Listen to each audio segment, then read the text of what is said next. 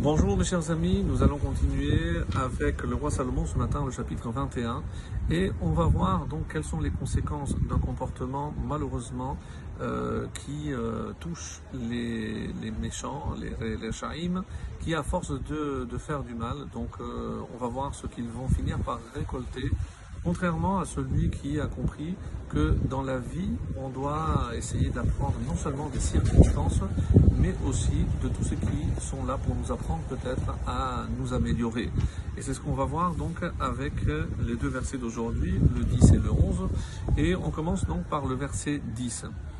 Nefesh Racha Ivetara. Une âme de méchant, Ivetara désire le mal, ou comme certains commentateurs vont dire, désire faire le mal.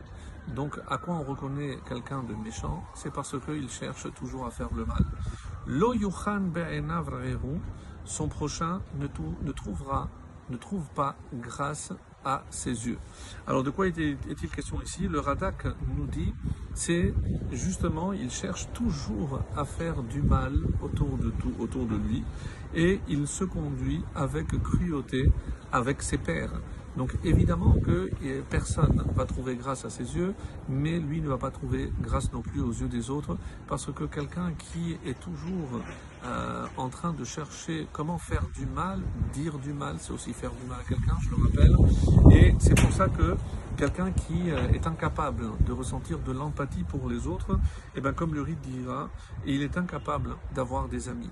Et c'est pour ça que à force de vouloir faire du mal, donc on termine par s'éloigner d'un homme qui ne cherche qu'à faire du mal autour de lui, et comme si un sixième sens de, euh, survivant, donc on ne cherche pas la compagnie de quelqu'un de cruel, quelqu'un qui manque d'empathie, parce que finalement c'est nous qui allons devenir ou qui risquons de devenir sa victime. Donc faire très attention évidemment avec qui on, euh, les personnes à qui euh, on va fréquenter. Que l'on va fréquenter, pardon.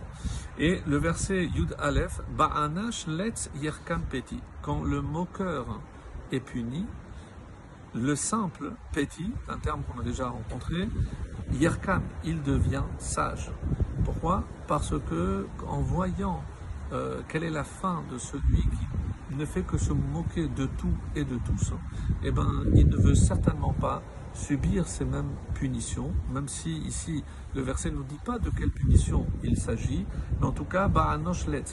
Est-ce que précisément cette punition ne serait-elle pas la solitude Puisque euh, nous, on n'a pas envie de la même façon que dans le verset précédent, on ne veut pas fréquenter des gens cruels, des gens mauvais, eh ben, on ne veut pas, on ne doit pas non plus fréquenter des gens moqueurs. Parce que ceux qui sont capables de se moquer de tout et de tous finiront aussi par se moquer de nous. Donc, qu'est-ce qu'ai-je à gagner à sa fréquentation? Donc, le petit, cette personne simple qui ne voit pas forcément le mal ou des arrière-pensées, eh ben, Yerkam, il finira par tirer des enseignements. Pourquoi? Parce qu'il verra comment cette personne, à force de se moquer, finit seule. Et la suite nous révèle finalement le comportement justement du contraire, du sage, et quand on instruit le sage. Lorsque, et un sage, c'est peut-être cette définition que nous donne ici le roi Salomon, c'est celui qui veut être instruit, celui qui veut apprendre davantage, celui qui va approfondir, qui ne se contente pas, à l'instar peut-être du simple, qui ne cherche pas à comprendre plus loin, mais le sage, lui, il est animé par cette curiosité, il veut aller toujours plus loin. Et donc, c'est euh, quand on instruit le sage, celui-ci reçoit la science, la connaissance, il peut acquérir la connaissance. Alors, même si les sanctions ne sont pas utiles au moqueur, parce que euh, même de la punition, ou même de ce qui lui arrive, il va finir aussi par tourner en dérision. Il va peut-être invoquer le mauvais sort, le, hasard, euh, de mauvaises coïncidences. Il ne va certainement pas voir la conséquence de ses propres actes. Alors, ce que le roi Salomon veut nous enseigner ici, peut-être même qu'il ne sert à rien de sanctionner un moqueur, mais cette sanction a été utile pour qui? Pour le spectateur, ce simple qui regarde et qui va finalement tirer sa conclusion. comme le Radak nous dit, car il voit et il a peur qu'il lui arrive la même chose. Et c'est pour ça que, euh, comme certains commentateurs ne vont pas manquer de le faire souligner, donc quelle est la pire euh, punition qui puisse arriver à ce moqueur? Eh bien, c'est de se retrouver seul. Parce que euh, se moquer par la shonara, par le fait de tout détourner ou tourner en dérision, eh ben, finalement, il va éloigner tout le monde. Et n'est-ce pas peut-être la pire des sanctions, cette solitude Et même le simple a compris qu'il n'a rien à gagner. Donc pour ne pas subir cette même punition, eh ben, il va s'assagir.